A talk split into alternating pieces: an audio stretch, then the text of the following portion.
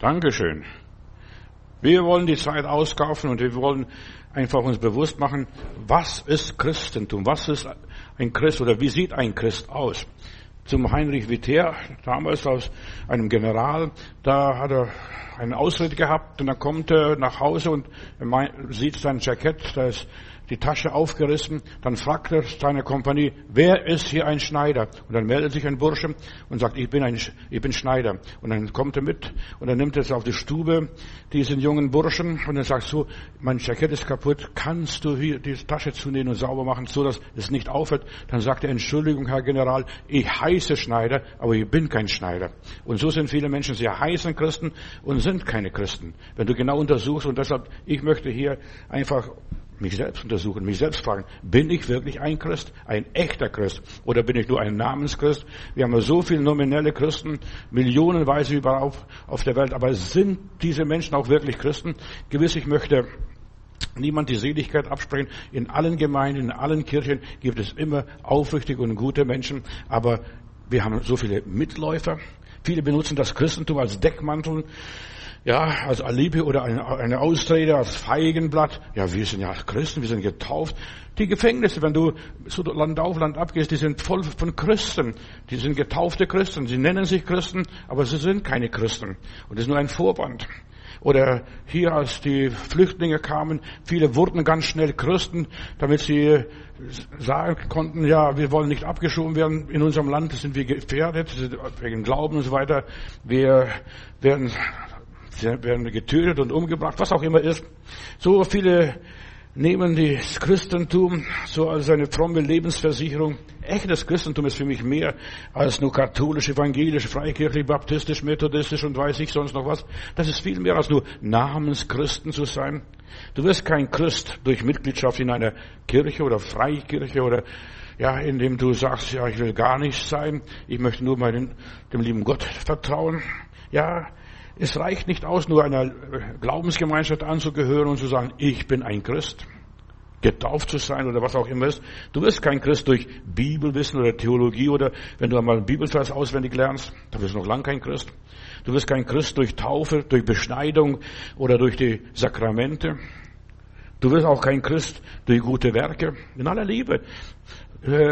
Das gehört alles zum christlichen Leben dazu. Gute Werke, Beschneidung und die Taufe oder was auch immer ist oder auch die Sakramente. Du wirst kein Christ durch vorbildliche Ethik oder einwandfreie Moral. Es gibt so viele anständige Menschen, die sind moralisch einwandfrei, aber die sind noch lange keine Christen.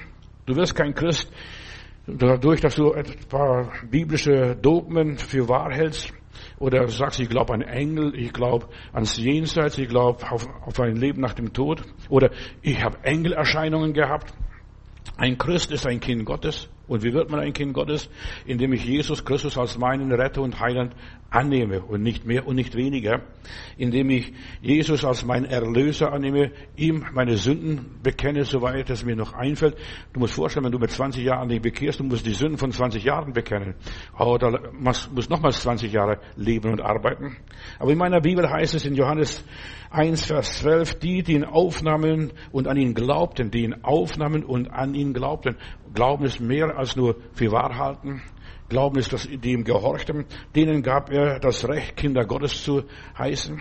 Wenn du Jesus aufnimmst, Jesus akzeptierst, ihm dein Leben übergibst, Lebensübergabe sagen wir, dann beginnt ein Heilungsprozess in deinem Leben dann beginnt die Wiederherstellung, äh, du wirst aus diesem alten Menschen ein neuer Mensch geschaffen, ein Wachstumsprozess ist da. Und Jesus hat seinen Jüngern gesagt, geht hin in alle Welt, predigt das Evangelium jeder Kreatur, also ob es Heiden sind oder es Juden sind, das ist die Kreatur. Es spielt keine Rolle, woher sie herkommen. Lehrt sie alles halten, was ich ihnen befohlen habe, tauft sie auf den Namen des Vaters, des Sohnes und des Heiligen Geistes und so weiter. Und die Jünger haben das getan. Am Anfang wirst du so viele Rückschläge als Christ erleben, wenn du dich bekehrst und anfängst hier dem Heiligen Geist zur Verfügung zu stellen, der Heilige Geist an dir arbeitet, dann nimmst du Anlauf, drei Schritte gehst du voraus und dann gehst du zwei Schritte zurück wieder und dann wieder neuer neue Anlauf, immer wieder von neuen Versuchen. Am Anfang wirst du viele Niederlagen auch als Christ erleben. Du nimmst dir vor, jetzt werde ich nicht mehr lügen, jetzt werde ich nicht mehr saufen, nicht mehr fressen, nicht mehr äh, rauchen, nicht mehr Drogen nehmen. Aber du erlebst Rückschläge. Und deshalb, ich möchte Menschen Mut machen. Wie wird man ein Christ? Und zwar durch viel Kampf, durch viel Kampf. Ja, durch viele Enttäuschungen, Rückschläge und so weiter. Und du wirst an dir selbst zweifeln und sogar verzweifeln. So war es bei mir auf jeden Fall in meinem Glaubensleben. Gott erlöst uns von dem Pharisäer und dem Schriftgelehrten, dem Besserwisser. Ja, er erlöst uns von unserer Selbstgerechtigkeit, von unserem Perfektionismus. Das ist Christ werden. Der Christ ist nicht mehr Perfektionist. Er lässt sich an der Gnade Gottes genügen. Er sagt, danke Herr, du hast es angefangen und du wirst es auch vollenden in meinem persönlichen Leben. Bei der Erlösung wirst du mit allen Wassern gewaschen. Zuerst einmal nicht nur getauft, sondern mit allen Wassern gewaschen. Nur wirklich Erlöste sind Christen, die sind erlöst von dem Bösen. Aber zuerst gibt es eine ganze Menge Versuchung, eine ganze Menge Anfechtung in unserem geistlichen Leben. Satan die Welt verführt. Durch Wohlstand, durch Stolz, durch Ehre, durch Erfolg, durch Einbildung. Und die Menschen werden zuerst mal verführt. Guck mal, Jesus wurde getauft. Und wie ging es mit dem Herrn Jesus weiter? Er wurde vom Heiligen Geist, nicht vom Teufel, vom Heiligen Geist in die Wüste geführt, damit Satan ihn versuche, damit die ganzen Schlacken abgeklopft werden. Wir gehen der Frage nach heute, was ist ein wahrer Christ? Und ich habe festgestellt, ein wahrer Christ ist oft ein einsamer, komischer Mensch. Das ist, ein, das ist der wahre Christ. Der ist nicht so, dass die Leute zujubeln und sagen, wunderbar, dass du dich jetzt endlich mal bekehrt hast. Die fangen an zu schimpfen, die fangen an, äh, dich zu verfluchen. Das, man kann mit dir nichts mehr anfangen. Jetzt willst du nur noch beten die ganze Zeit und Bibel lesen, in eine Gemeinde gehen oder wo auch immer. Und dann sagst, ja, der Gläubige, der wahre Christ ist, der Christ geworden ist, er liebt jemanden, ja, und das ist das Verrückte dabei. Und ich sage, du wirst wie ein verrückter Mensch behandelt. Mir ging es auf jeden Fall so. Ja, du liebst jemanden, den du noch nie gesehen hast. Der hat vor 2000 Jahren gelebt, dieser Jesus Christus. So ging's mir. Ja, und du glaubst an jemanden, du weißt gar nicht, ob das wirklich wahr ist. Ist es wirklich echt, was die, die in der Bibel geschrieben haben? So haben sie mich bearbeitet, dass ich wieder zurückkomme. Weißt du, ich bin mit allen Wassern gewaschen worden, desbezüglich, wie wird man ein Christ? Und du glaubst dann, durch die Tat eines anderen Menschen in den Himmel zu kommen, haben sie gesagt, ja, bild dir nichts was ein. Durch die Tat von Jesus Christus, dass du in den Himmel kommst oder dass du geheilt wirst oder dass es mit dir besser wird. Das ist diese ganzen Anfechtungen, wo du dann angefochten wirst, wo dein Glaube fest gegründet wird und du die Erlösung so richtig begreifst. Da wenn du dich bekehrst, und ich sag dir, wie es bei mir ging, ich weiß nicht, wie es bei dir ging, aber äh, das wird wahrscheinlich bei allen so gleich gewesen sein, da zeigt der Heilige Geist, was mit dir los ist, da wirst du Lehrer und Lehrer und Lehrer, das gibt auf und das ist nichts und das ist Zeitverschwendung. Und damit er dich erfüllt, Gott erfüllt nur leere Hände, leere Herzen, leere, ja, leere Köpfe. Ja, er gibt, der Bekehrte gibt sein Unrecht zu und er wird von Gott gerecht gesprochen. Ja, ist es schon. Ja, ich bin ein Sünder. Und dann erlebst du, was Gnade ist, dass du an die, an die Vergebung glaubst. Der Bekehrte, er erniedrigt sich selbst, um Gott, von Gott erhöht zu werden. Er ist am stärksten, wenn er am schwächsten ist, wenn er gar nichts weiß, gar nichts kann, gar nichts ist. Oh Herr, ich lebe von deiner Gnade. So wie der Apostel Paulus. Ja, lass dir an meiner Gnade genügen. Und er ist am reichsten, wenn er sich am ärmsten fühlt. Das ist der Christ. Wenn er sich ganz arm fühlt, ganz klein fühlt, was nichts in seinem Leben los ist. Und er ist am glücklichsten, wenn er sich am schlimmsten fühlt. Das ist der Christ. Oh Gott, ich ehre der Sünder. Gott sei mir Sünder gnädig, wie dieser Zöllner dort gebetet. Das ist die Erfahrung, die du machst, dass du ständig jeden Tag von der Gnade Gottes lebst. Der Christ, er stirbt, um zu leben und so weiter und das Leben Christi zu haben. Er stirbt, bevor er stirbt. Er gibt sein Leben hin, lässt sich kreuzigen, lässt sich beschimpfen, lässt sich verspotten, lässt sich verachten. Das ist der Christ. Nicht nur ich bin edel, wunderbar, bin vollkommen, ich war schon immer gut. Ja, ein Christ er gibt weg, um zu behalten. Er sieht das Unsichtbare. Ja, du betest zu der Decke, verstehst? Wer hört dich da? Also meine Gebete, alles wurde angezweifelt in meinem Leben. Und durch Zweifeln kommt man zum Glauben. Also Bekehrung ist ein Prozess, ein Heilungsprozess. Und dann hörst du Stimmen, hörst du ja, Worte Gottes. Der Herr hat zu mir gesprochen. Als ich jemand erzählt habe, Gott hat zu mir gesprochen, hat er gesagt, bist du wirklich sicher, dass er zu dir gesprochen hat? Weißt du, da muss ich fragen, war das wirklich echt? Wird mein Glaube, ja, in, in Frage gestellt? Und das ist Christsein. Dein Glaube, dein Christsein, deines Umstand, das wird alles in Frage gestellt. Und du weißt ganz genau, das übersteigt meine Vernunft. Also so, ich verstehe das nicht alles und ich muss auch alles nicht wissen. Und so ein komischer Kauz ist der Christ in aller Liebe. Ich will dich nicht loben und sagen, komm, werde ein Christ. Verstehst? Es kostet, es hat seinen Preis, Christ zu werden. Du passt nicht mehr in diese Welt hinein. Du wirst von der Welt nicht mehr verstanden. Ach, mit dir ist nichts mehr anzufangen. Und Apostelgeschichte 11, Vers 26, da lesen wir, und die Jünger wurden zuerst in Antioche, in Antiochia Christen genannt. Warum? Weil sie so lebten wie Jesus. Die hießen nicht Schneider, die waren Schneider.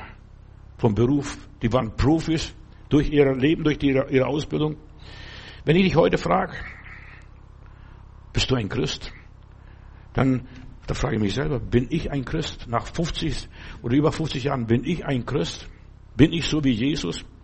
Du kannst sagen, ich bin katholisch, ich bin Protestant, reformiert oder bin ein Pfingstler, bin ein Baptist oder das ist der Verein, wo ich dazugehöre.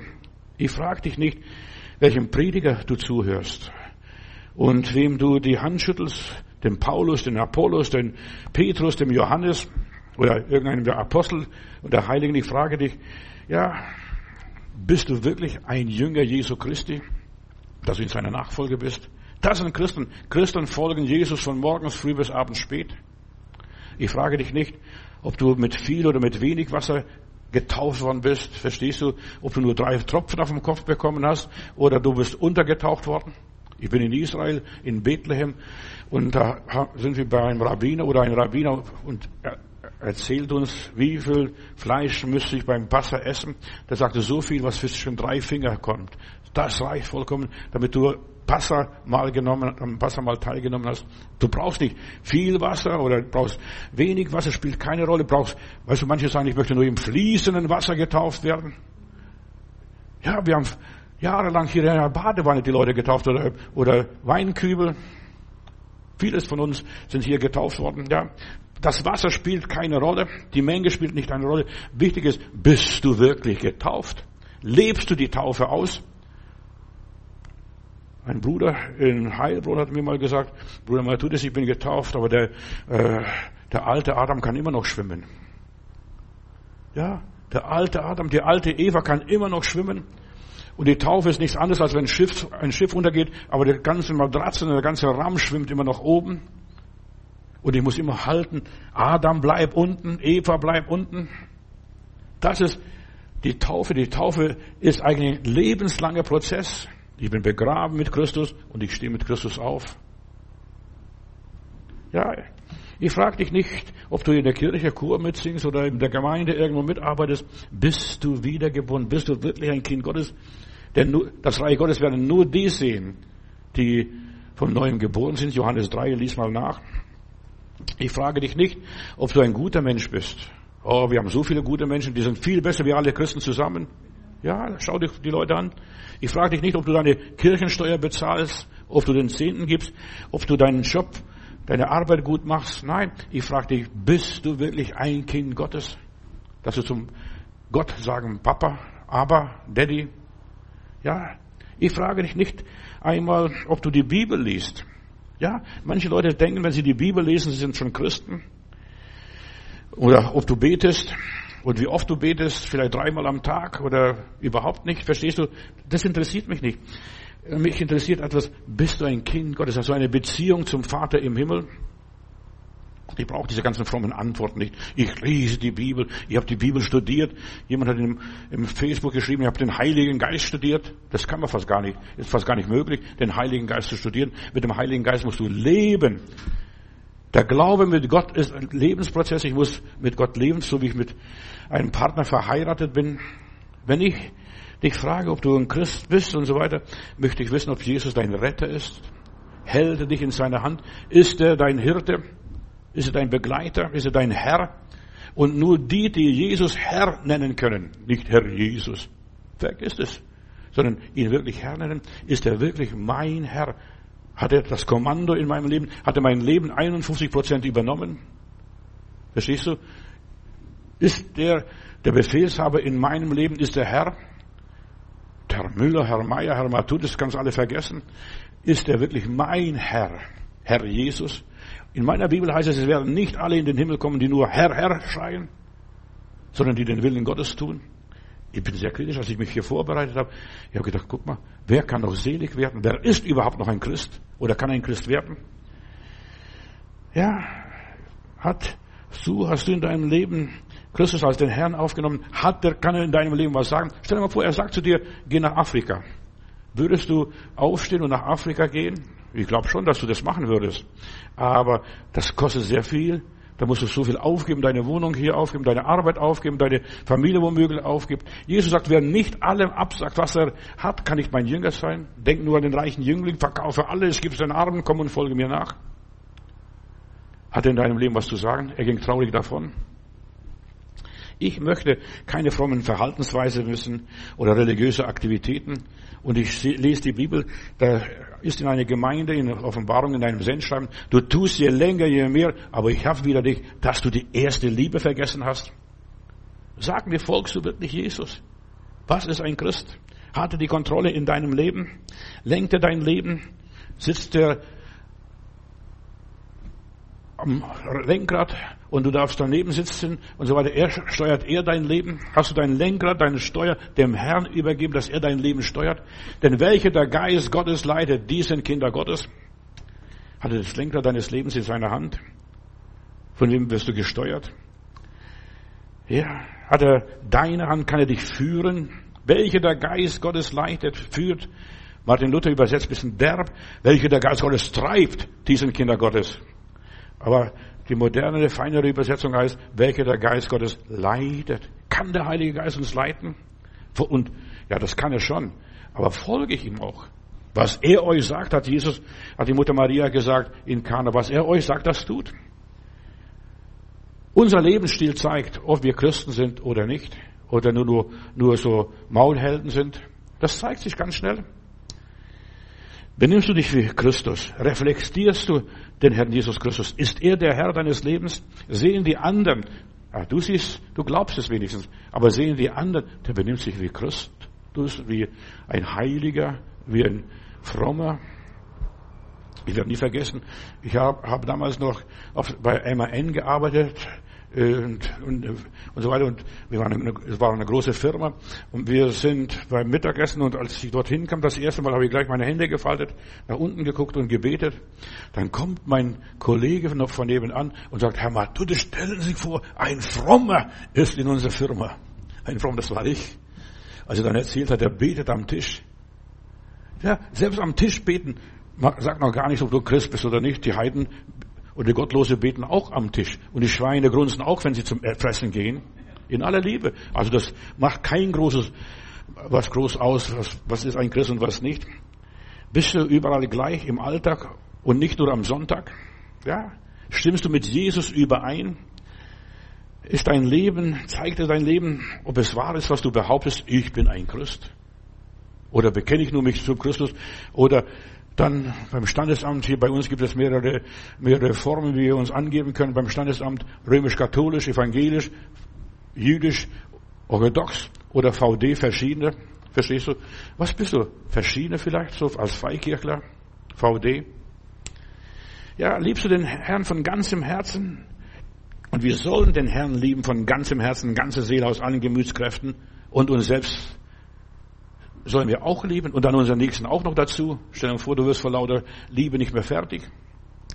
Dienst du ihm? Überlässt du deinen Willen dem Herrn? Herr, befiehl, ich folge dir. Befiehl dem Herrn deine Wege und hoffe auf ihn und er wird es dir alles geben, was du brauchst. Bestimmt er dein Leben, dann bist du ein Christ. Stimmst du mit Jesus überein? Sogar Jesus musste dreimal im Garten Gethsemane ringen. Vater, nicht mein Wille, sondern dein Wille geschehe. Vater, nicht mein Wille, sondern dein Wille geschehe. Und dann das dritte Mal hat er gesagt, ich übergebe mich und schwitze Wasser und Blut. Und wir werden auch, wenn wir Christen sein möchten, wie Jesus, wir werden auch Wasser und Blut schwitzen. In aller Liebe. Und dann sagt der Vater, dein Wille geschehe. Bist du überall gleich? Nicht nur am Sonntag, Halleluja, Lob und Dank, Preis dem Herrn. Und dann am Montag, Dienstag, Mittwoch, Donnerstag, Freitag und Samstag. Wie benimmst du dich da? Wir haben in der Nazareth-Kirche, damals in der großen Kirche, äh, rumänische Christen gehabt. Die kamen, die wollten ganz fromm sein.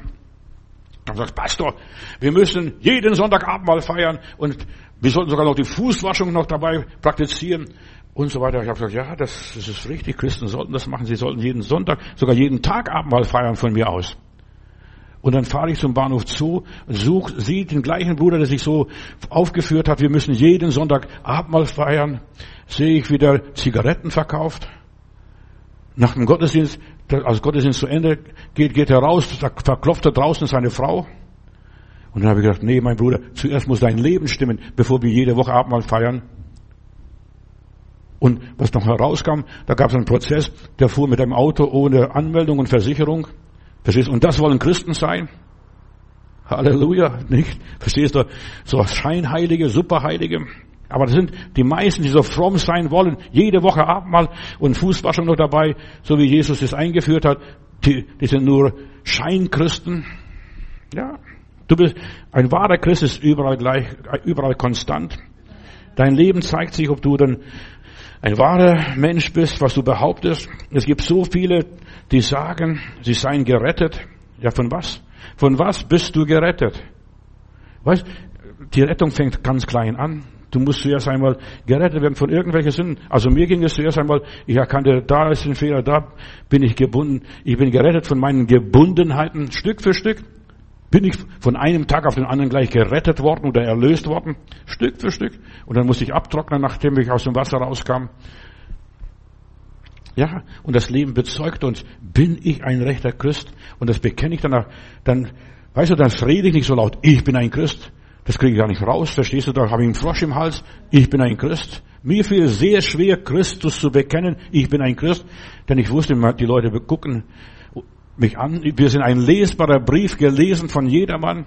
Die Arbeitskollegen gucken dich an, deine Freunde, deine Geschwister, deine Verwandten, die gucken, bist du wirklich ein Christ? Nicht das, was wir plappern mit dem Maul, sondern was wir wirklich sind mit dem Leben. Schau dir doch die sogenannten Christen an, wie weit sie von Jesus entfernt sind, in aller Liebe. In aller Liebe. Schau dir doch die Christen an, die machen da Tam-Tam und Theater, für den Glauben an Gott, aber das Leben stimmt nicht überein.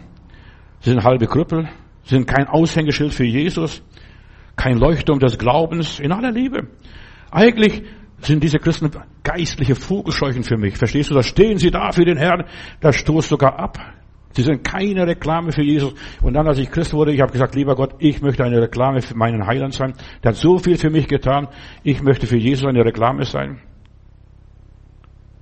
Viele leben nur von der frommen Einbildung. Wahre Christen, sie gehen den schmalen Weg. Sie tanzen nicht auf jeder Hochzeit und so weiter. Sie leben, wie Christus gelebt hat. Und das ist nicht einfach, so zu leben, wie Christus gelebt hat, in aller Liebe. Ja, die Leute damals gaben alles hin. Und es kommt die Zeit auch bei uns wahrscheinlich.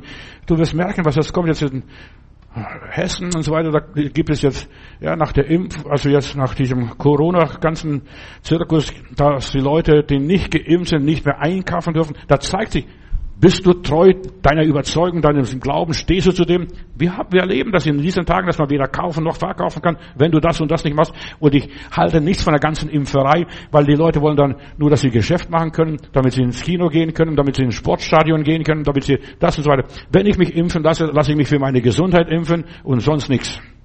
Nicht für materialistische Dinge, denn wir können nicht Gott und der Mammon dienen, in aller Liebe. So, aber schau, diese ganzen Christen, wo sind da ihre ganzen Überzeugungen? Wahre Christen gehen den schmalen Weg.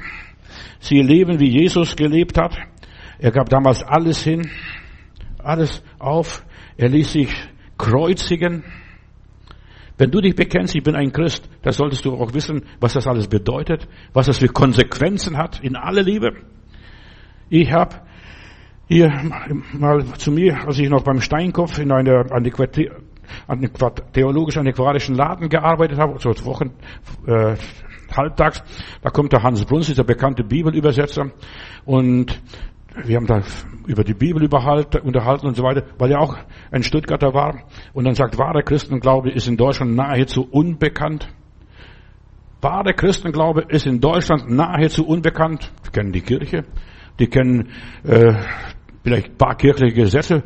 Viele Leute kennen heute nicht einmal das Vaterunser und nennen sie auch Christen. Oder das Glaubensbekenntnis. Ja, und dann hat mir eine Geschichte erzählt, er sitzt in der Straßenbahn in Stuttgart, liest seine Bibel und dann fragt ihm das Gegenüber, zu welcher Sekte gehören Sie? Sagt er, nein, ich bin evangelischer Pfarrer und Bibelübersetzer und Schriftsteller und was weiß ich, was er erzählt hat. Weißt du, und darauf hat er dann gesagt, der Christenglaube ist in Deutschland nahezu unbekannt. Und wenn du hier die Tür verlässt, betrittst du das größte Missionsfeld dieser Welt, hier oder dieser Nation. Er hat nicht gesagt, in Deutschland gibt es keine Religion. Oder Deutschland, in Deutschland ist das Christentum unbekannt. Ja. Er hat nur gesagt, in Deutschland ist wahrer Christenglaube nahezu, nahezu unbekannt. Wahrer Christenglaube. Was ist der wahre Christenglaube? Und meine Frage, der ich heute nachgehe, ist, nachgehe, was ist Christsein? Was ist Christsein? Er wollte sagen, dass gerade unter denen, die sich als Christen schimpfen, da ist nicht so viel los vom Christentum. Große Unklarheit herrscht darüber, was ist wahrer Christus, Christenglaube? Was glaubt ein wahrer Christ? Bei vielen ist Religion nur ein Theater. Weihnachten, Ostern, also zur Hochzeit vielleicht mal oder spätestens Be Beerdigung. Sie haben das Bild eines idealen christlichen Lebens, ja. Die wissen, wie ein Christ aussieht. Frag doch den Türken auf der Straße, den Moslem. Frag den auf der Straße, was ist ein Christ oder einen Kommunisten. Der wird dir schon erzählen, was ein Christ ist. Christsein ist so zu leben, wie Christus gelebt hat. Das ist Christsein.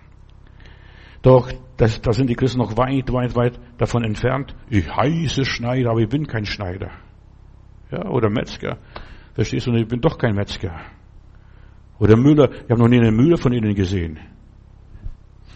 Das Evangelium ist keine Religion, es ist eine ist und keine Organisation.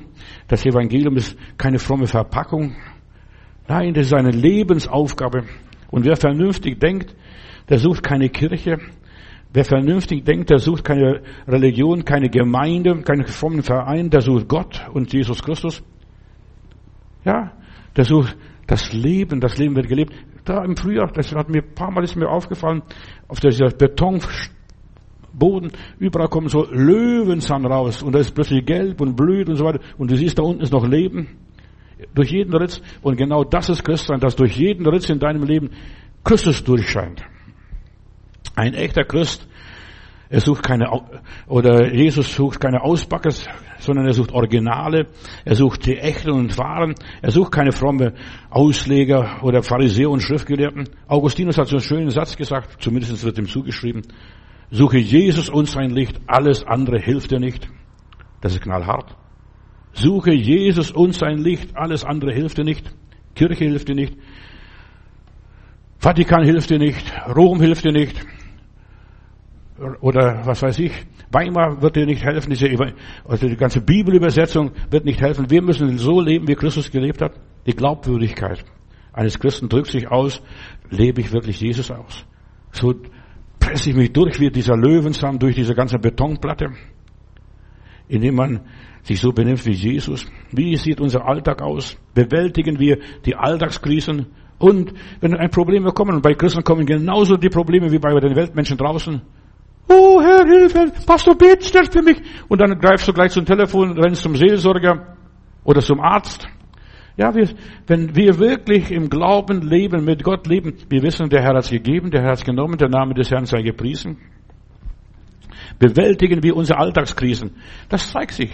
Bewältigst du deinen Alltag? Wie gehen wir um, wenn unangenehme Dinge uns passieren, wenn uns jemand auf die Hühneraugen tritt? Uh, da gehen wir wie eine Rakete hoch.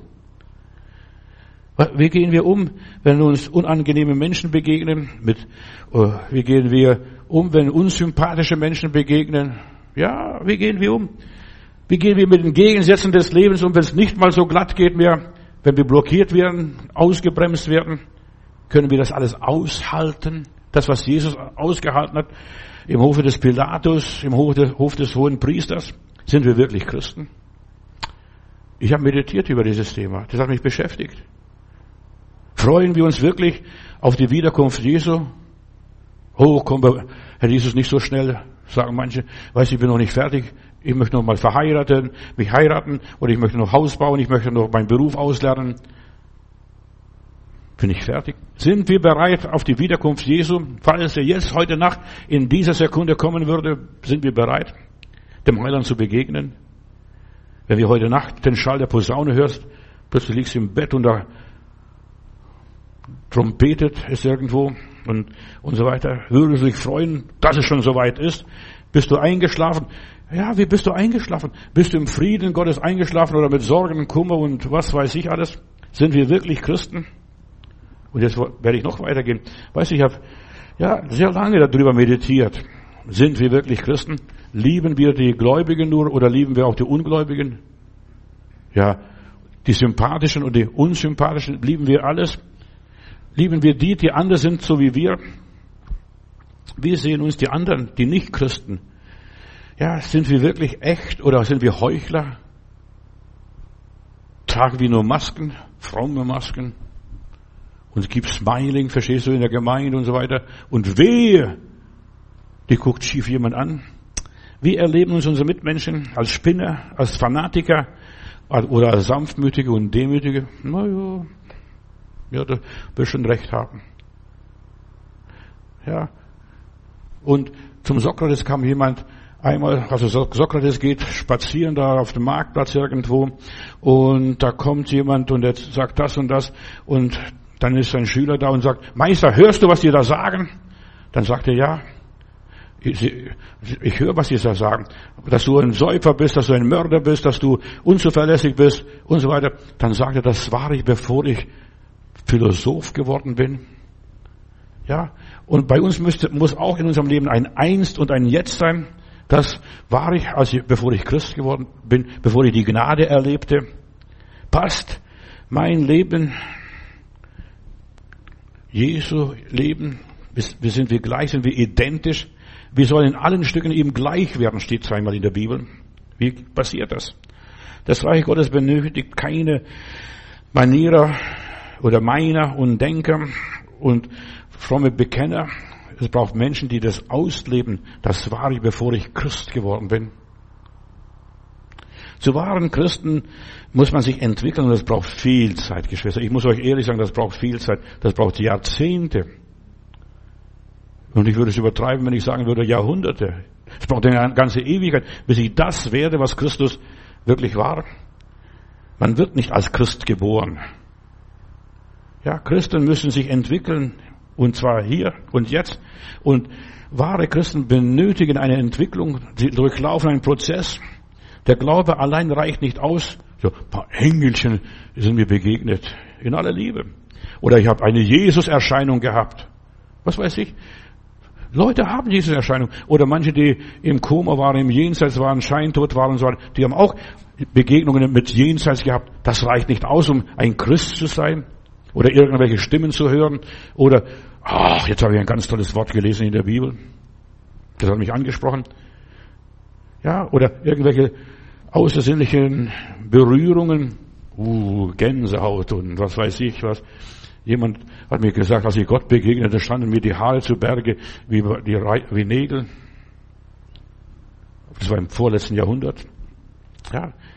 Es reicht nicht aus, um den Himmel zu bekommen. Es werden nicht alle Herr, Herr sagen, in das Reich der Himmel kommen, sondern die den Willen des Vaters tun. Was ist der Wille des Vaters?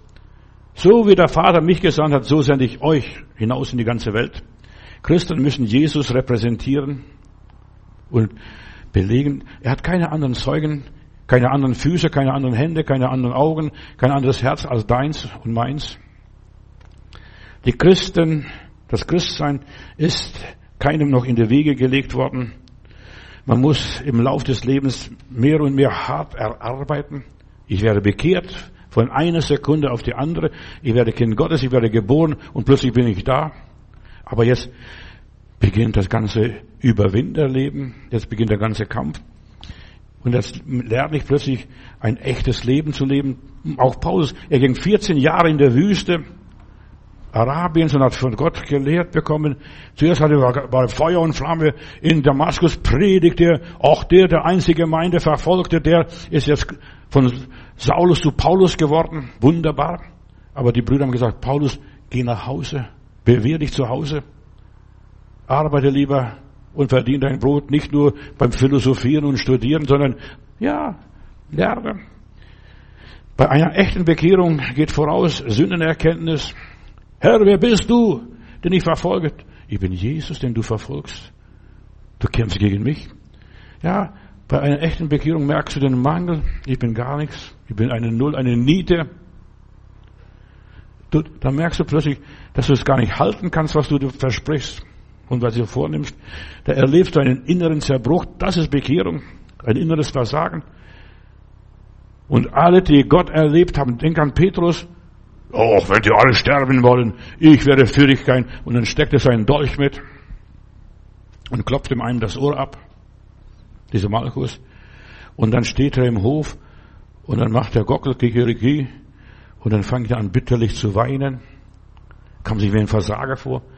Weißt du, so fängt Christentum an. Du kommst dir vor als ein Versager. Ich schaffe es nicht.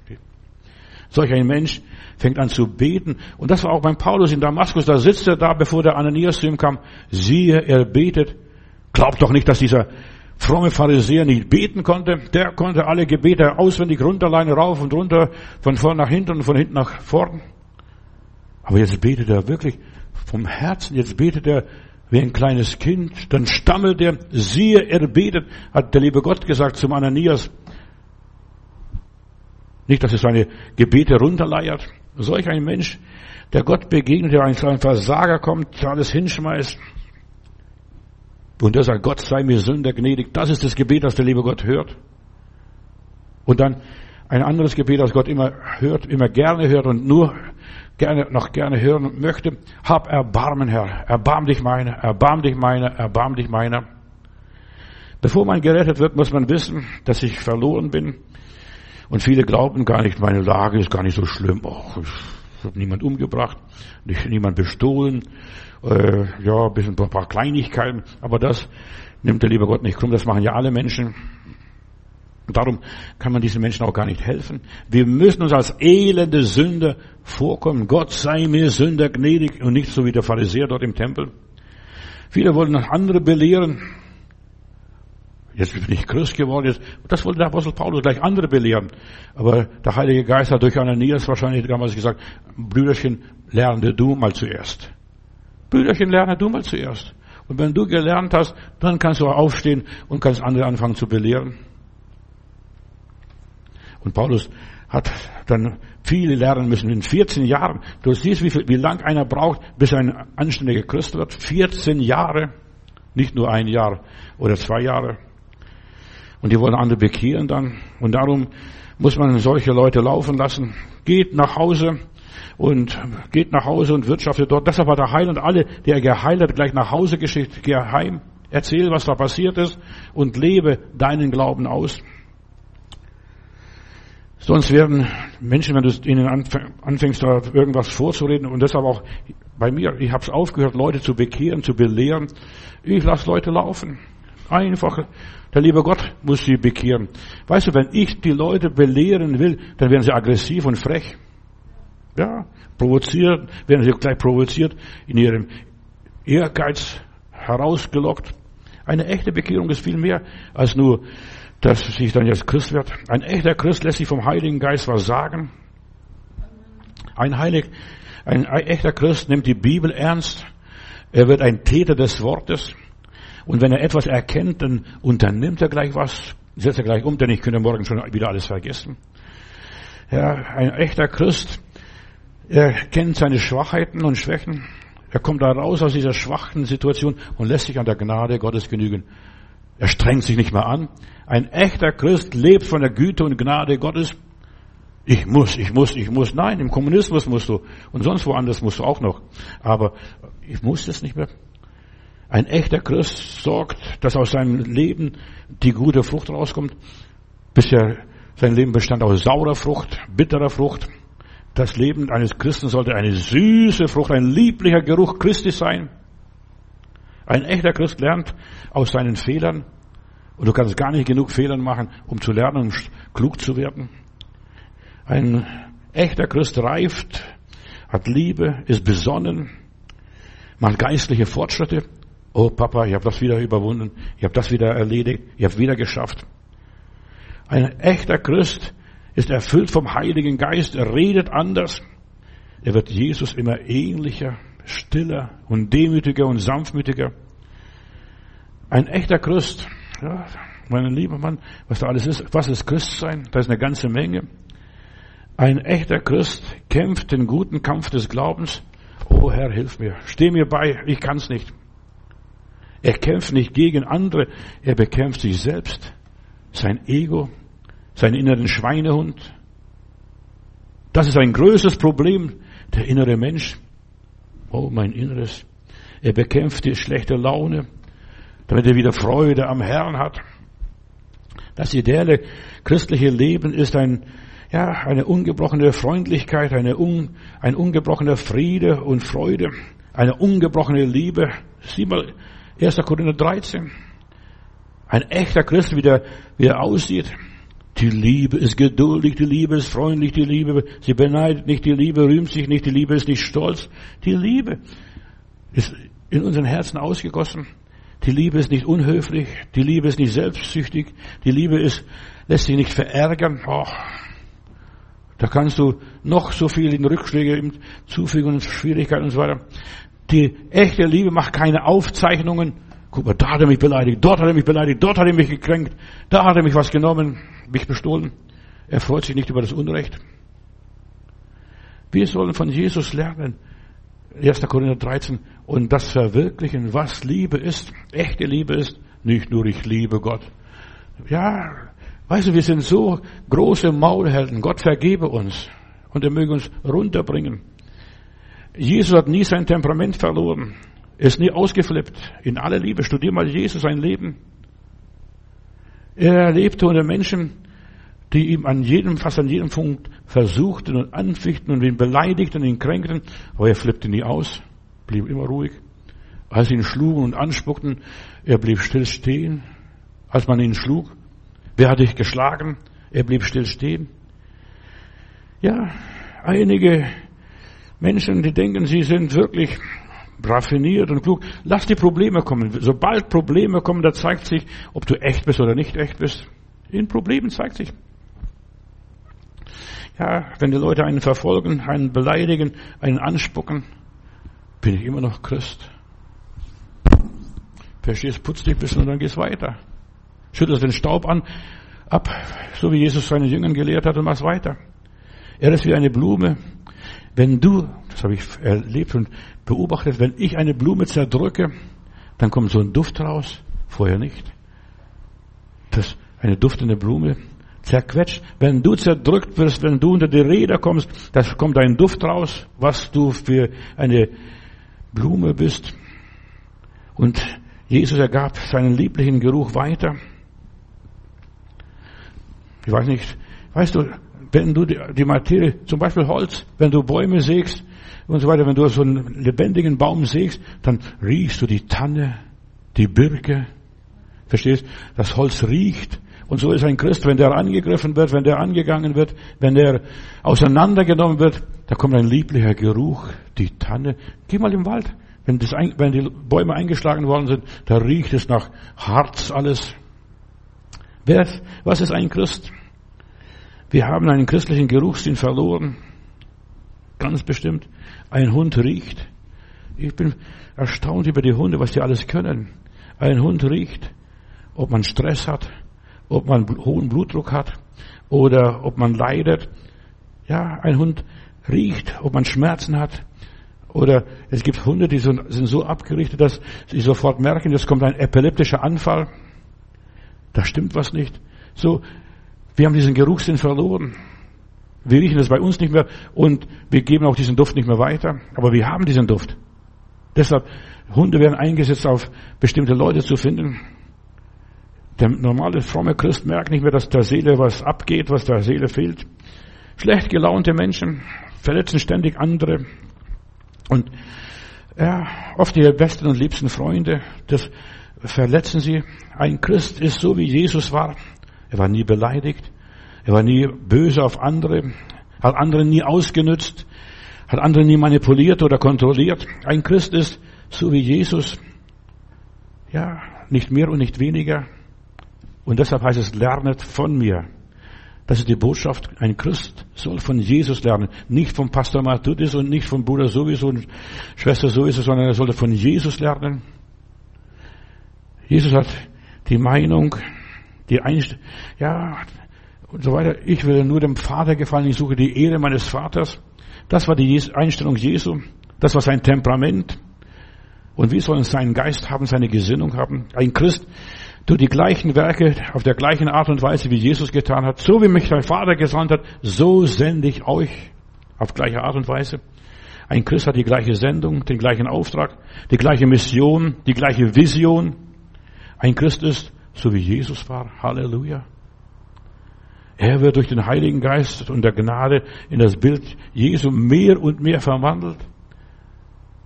Wenn ich dran denke, wie war ich früher, auch als Pastor, als ich junger Pastor war, direkt vom Studium habe ich gedacht, ja, verstehst du, die Welt muss an Gott glauben, wenn die nicht glauben kann, dann werde ich böse und aggressiv. Das wurde ich auch. Ich habe lange Zeit als junger Pastor geglaubt, wenn ich Menschen zur Buße, zur Umkehr rufe und sie sich nicht bekehren, dann schopp ich, fuck ich, fuck, packe ich sie am Schopf und links und rechts und watschen. Wie kannst du an Gott nicht glauben? Aber es Gott mich gelehrt hat, und das ist, was Christsein, Christsein ist, ja, dass er mich gelehrt hat, als ich nicht mehr beten konnte, als ich nicht mehr glauben konnte, als ich durch Tiefen gehen musste, dann wusste ich, Bruder, du hast dich versündigt an den Menschen. Warum warst du so hart? Du musst glauben. Weißt du, manche können nicht glauben, selbst wenn sie, sie zehnmal wollen. Gott, der Heilige Geist muss uns zum Glauben bringen. Ja. Und am Schluss hat Jesus sogar hier den Menschen gezeigt, was es, um was es geht. Hier Philippa Kapitel 3, Vers 3, da lese ich, denn wir sind die, nicht die Beschneidung, die wir Gott im Geist weil wir Gott im Geist anbeten und so weiter. Wir freuen uns in Christus und wir vertrauen nicht mehr auf unser Fleisch. Ich habe studiert. Ich bin erfüllt vom Heiligen Geist. Kennst du Jesus? Du, ich bin geschockt worden, als ich da in Kiel mal gefragt worden bin. Ich wollte anderen belehren, so wie der Saul von Tarsus. In aller Liebe, in aller Freude.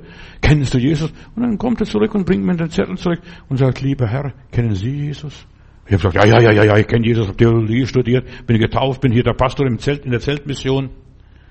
Aber weißt der Heilige Geist hat zu mir gesprochen, Johannes, kennst du Jesus wirklich? Und weißt was dann passiert ist? Ich muss ins Fasten, Gebet gehen und Gott suchen. Hier, wir sind beschnitten im Geist, am Herzen und so weiter. Und wir haben, wir vertrauen nicht mehr unserem Fleisch. Unsere Beschreibung hier ist, er hat ganz anderer Lebensstand und ganz andere Lebensposition. Die, das erste, was ein neugeborenes Baby merkt, er atmet und wenn er nicht atmet, kriegt er noch einen Klaps hinten drauf und dann fängt er an zu schreien. Das ist Wiedergeburt, so funktioniert die Wiedergeburt und plötzlich er atmet automatisch. Der lernt das nicht, das macht er unbewusst. Ein Christ ist so, wie Jesus war. Lebt so wie Jesus, handelt so wie Jesus. Auch manchmal kriegt er so einen Klaps und wir brauchen manchmal so einen Klaps auf den Hintern. Dieser Jakob, Herr, ich lass dich nicht, du segnest mich, dann verstehst du, so steht er da und ringt mit dem lieben Gott. Es war nur ein Wassergeist wahrscheinlich oder so, dort in Nilwasser gewesen. Das ist alle Liebe. Studier mal und da kommst du zu einer Erkenntnis und er wollte Gott nicht loslassen und da gibt er ein, der Engel einen Klaps ihm so auf den Hintern und er hinkt und hinkt weiter. Und weißt du, er ist behindert. Wenn du Gott begegnest, bist du behindert. Und tut mir leid. Bist behindert, hast einen Klaps und humpelst, brauchst einen Stock, kannst nicht mehr so laufen wie ein junger Bursche und nicht mehr arbeiten. Ja, wahre Christen fangen an zu beten. Saul von Tarsus, sie erbetet. Wahre Christen beten im Geist und in der Wahrheit. Johannes 4, Vers, 3, Vers 23. Wenn wir Gott begegnen, fangen wir im Geist und der Wahrheit zu beten, nicht mehr im Fleisch. Oh Gott, du weißt und so weiter. Und ich danke dir, lieber Gott, dass ich das und das und jenes tun kann. Wir werden praktisch. Wenn wir uns bekehren, wir werden ganz praktisch. Und da heißt es, und er ließ sich sofort taufen und fing an, von Jesus zu reden und Jesus zu bezeugen, zu bekennen. Wir fangen an, den Zehnten zu geben. Wir helfen den Armen und Schwachen. Wir gehen wieder in die Versammlung. Wenn wir uns bekehren, da verändert sich so viel in unserem Leben. Christsein ist mehr als nur äh, einmal in der Woche zum Gottesdienst gehen oder ab und zu mal die Bibel lesen. Wir geben Zeugnis von Jesus. Anbetung ist eine Tat. Ja, und nicht ein Versuch, himmlische Anerkennung beim lieben Gott zu bekommen. Ja, das ist ein ganz frommer. Mein Vater hatte in Memel auf dem Markt ein Pferd gekauft und dann hat er erzählt, als er nach Hause kam, das Pferd ist fromm. Dann hat meine Mutter gefragt, ja, was ist ein Pferd ist fromm? Dann sagte, das Pferd beißt nicht. Ein frommes Pferd beißt nicht, verstehst du? Ja, frommes Pferd ist still. Ja, ist Arbeitstier. Die Zähne sind schon schlecht. Es war ein altes Tier, was mein Vater gekauft hat. Mehr konnten wir uns nicht leisten damals. Aber der Heilige Geist gibt uns die Energie für die wahre Anbetung. Ein unerlöster religiöser Mensch kann nicht beten. Und, denn er hat weder Geist noch die Gerechtigkeit Gottes. Er kann niemals vor Gott treten und sagen, aber lieber Vater. In meiner Bibel heißt es, durch den Heiligen Geist sagen wir Daddy, Papi. Der wahre Gläubige freut sich in Jesus, dass Jesus da war. Ob wir 20 Leute waren, 200 oder 2000 Leute waren, der freut sich, dass Jesus hier war. Und Jesus ist da, wo zwei oder drei sich in seinem Namen versammeln. Der, der wahre Christ, er wird vom Heiligen Geist belebt und befähigt, sich in Jesus richtig zu freuen, sich sogar Jesus zu, über Jesus zu rühmen. Danke, dass ich den Herrn kenne und preist den Herrn, erzählt überall, plaudert überall von der Gnade Gottes fing an für Jesus zu eifern und nach dem Evangelium dieser guten Nachricht zu leben. Für einen wahren Christen ist die Freude, verstehst aus vom Himmel geschenkte Freude. Und er ist, in, ist so glücklich, dass ich sich freuen kann wie ein Engel. Da werfen sie Steine auf den Stephanus und steinigen ihn. Saul von Tarsus war auch dabei und äh, freut sich jetzt endlich, krepiert er bald, hoffentlich und sein Angesicht strahlte wie das Angesicht eines Engels, so steht es in der Bibel. Und das hat ihn überwältigt. Wie kann ein Mensch mitten in der Schwierigkeit, mitten bei der Steinigung, mitten bei der Tötung sich freuen? Der strahlte wie ein Engel. Der wahre Glaube vertraut nicht mehr aufs Fleisch, auf sein Ego, auf seine Ich-Stärke, auf sein Selbstbewusstsein, auf seine, das ganze Selbstkonzept, was er hat, den Eigenwert. Nein, er weiß, was ich bin, bin ich allein aus Gnaden. Er weiß, ich bin unverbesserlich. Ich kann mich nicht verändern. Ich kann machen, so viel ich will. Das hat der Saul von Tarsus probiert. Ein Pharisäer von Pharisäern. Und er plötzlich merkt, als Jesus ihm begegnet, das war also Quatsch, was du da gemacht hast. In mir wohnt nichts Gutes. Das ist seine Erkenntnis und sein Erlebnis. Was das Fleisch, mein Ego über mich sagt, ist nicht das, was ich bin und wer ich bin. Das ist, was der Teufel gesagt hat. Ah, du kannst es, du schaffst es. Ja, du schaffst es. Ja, mach aus den Steinen Brot oder spring vom Turm runter oder was weiß ich, mach das. Dann versuchen wir was zu machen. Und das bringt uns zur Verzweiflung, bricht uns manchmal das Genick sogar unter Umständen. Wir brauchen das Zeugnis des Heiligen Geistes. Und welchem der Geist Gottes das Zeugnis gibt, du bist jetzt ein Kind Gottes. Das weiß er plötzlich von innen heraus. Nicht mehr, dass ihm jemand sagt, kein Prediger, kein Pfarrer, kein Evangelist. Niemand sagt es ihm. Er hat eine neue Identität in Christus. Und erst dann bin ich in der Lage, mich richtig über Jesus zu freuen. Danke, Heiland. Du wohnst in meinem Herzen. Und wir Menschen leben nach dem Motto, und das ist leider traurig, das Brot ich esse, das Lied ich singe. Und ich esse jetzt das Brot Jesu, das Brot Gottes, dieses himmlische Manna. Ein Christ sitzt am Tisch des Herrn und der Herr deckt im Angesicht seiner Feinde den Tisch und er genießt, der Herr ist mein Hirte. Ich folge ihm. Er genießt Jesus täglich. Das Brot Gottes genießt er täglich. Das Brot ich esse, das Lied ich singe. Jesus beherrscht beim normalen Christen das Leben. Er ist Herr. Weißt du, er singt nicht nur, er ist Herr, er ist Herr, er ist wirklich der Herr. Ja, er tut das, was der Herr sagt. Und darum hat er eine andere Vorstellung, ein anderes Gefühl vom Leben. Alles, was wir sind, das gehört dem Herrn. Alles, was wir sind, das gehört dem Herrn. Ich benütze nur. Der Herr hat es mir erlaubt zu benutzen, aber es gehört dem Herrn. Meine Füße, meine Hände, meine Zunge, meine Augen, meine Ohren, alles gehört dem Herrn. Und deshalb ist es so wichtig, hast du schon eine Lebensübergabe vollzogen an den Herrn Jesus Christus? Bei einem wahren Christen wird Religion nur ein ganz kleiner Teil des Lebens. Er geht in eine Versammlung, weil er das braucht. Er braucht die Predigt. Er braucht die Gemeinschaft der anderen. Er braucht das Abendmahl. Ein wahrer Christ ist vom Tod zum Leben hindurchgedrungen, siehe 1. Johannes Kapitel 3, Vers 4, weil er die Brüder liebt, auch die Schwestern auch natürlich. Und wer sie nicht liebt, der ist noch im Tod. So einfach ist es. Gar nicht kompliziert. Und jeder Mensch, der seinen Bruder hasst, ist noch ein Mörder. Und kein Mörder wird das ewige Leben bekommen. Und Johannes schreibt weiter hier, wir wissen. Und das, die Frage ist, weißt du das, bist du sicher? Bin ich vom Tod zum Leben hindurchgedrungen? Dass ich die Leute liebe? Die Alten wie die Jungen? Weißt du, ich bin in eine Gemeinde hineingekommen, nachher, als wir im Bayerischen Wald wohnten, da waren lauter alte Herren, ich war der einzige Jugendliche. Es war schwer. Verstehst du, die alten Herren, die haben kritisiert an einem rum. Verstehst du, meine Koteletts waren zu breit und meine Krawatte war zu bunt und ich habe noch so Manschetten gehabt, bisschen Klimbim, verstehst du, ich habe diese Sachen geliebt. So die Elvis Presley Zeit damals war das und so weiter. Ja, und äh, dann sagte Bruder, das ist nicht so, weißt du, die waren alle in Zweireiher und schwarze Krawatte oder dunkle Anzug und was weiß ich. Das waren die Brüder, ich war in der Brüdergemeinde, in aller Liebe, das waren die Brüder. Und weißt du, sie haben an mir nur rumkritisiert. Und ich habe das schlucken müssen, als sie so an mich rumkritisiert haben. Dort, dort bin ich Christ geworden. Nachdem sie so ständig an mir permanent kritisiert haben. Ja, wir wissen, mein gesunder Menschenverstand sagt, das sind auch deine Geschwister, das sind auch deine Brüder, das sind auch diese Schwestern, dieser Umis, was die alles rumgemacht haben an mir, verstehst du, so ist ein Christ und so ist ein Christ und sowas. Die haben mir alles Mögliche erzählt, was ein Christ ist und was er nicht ist. Ich bin dankbar für diese Zeit, für diese Lehrzeit. Und unser gesunder Menschenverstand sagt, was wir erkennen, was richtig und was falsch ist, was von Gott ist und was nicht von Gott ist. Wer den Sohn Gottes hat, 1. Johannes 5, Vers 12, der hat das Leben. Wer den Sohn Gottes nicht hat, der kann alles haben, hat das Leben nicht. Wer den Sohn Gottes hat, der hat das Leben. Das sind die notwendigen Beweise eines echten Christen, der heißt nicht nur Schneider, der ist Schneider. Halleluja.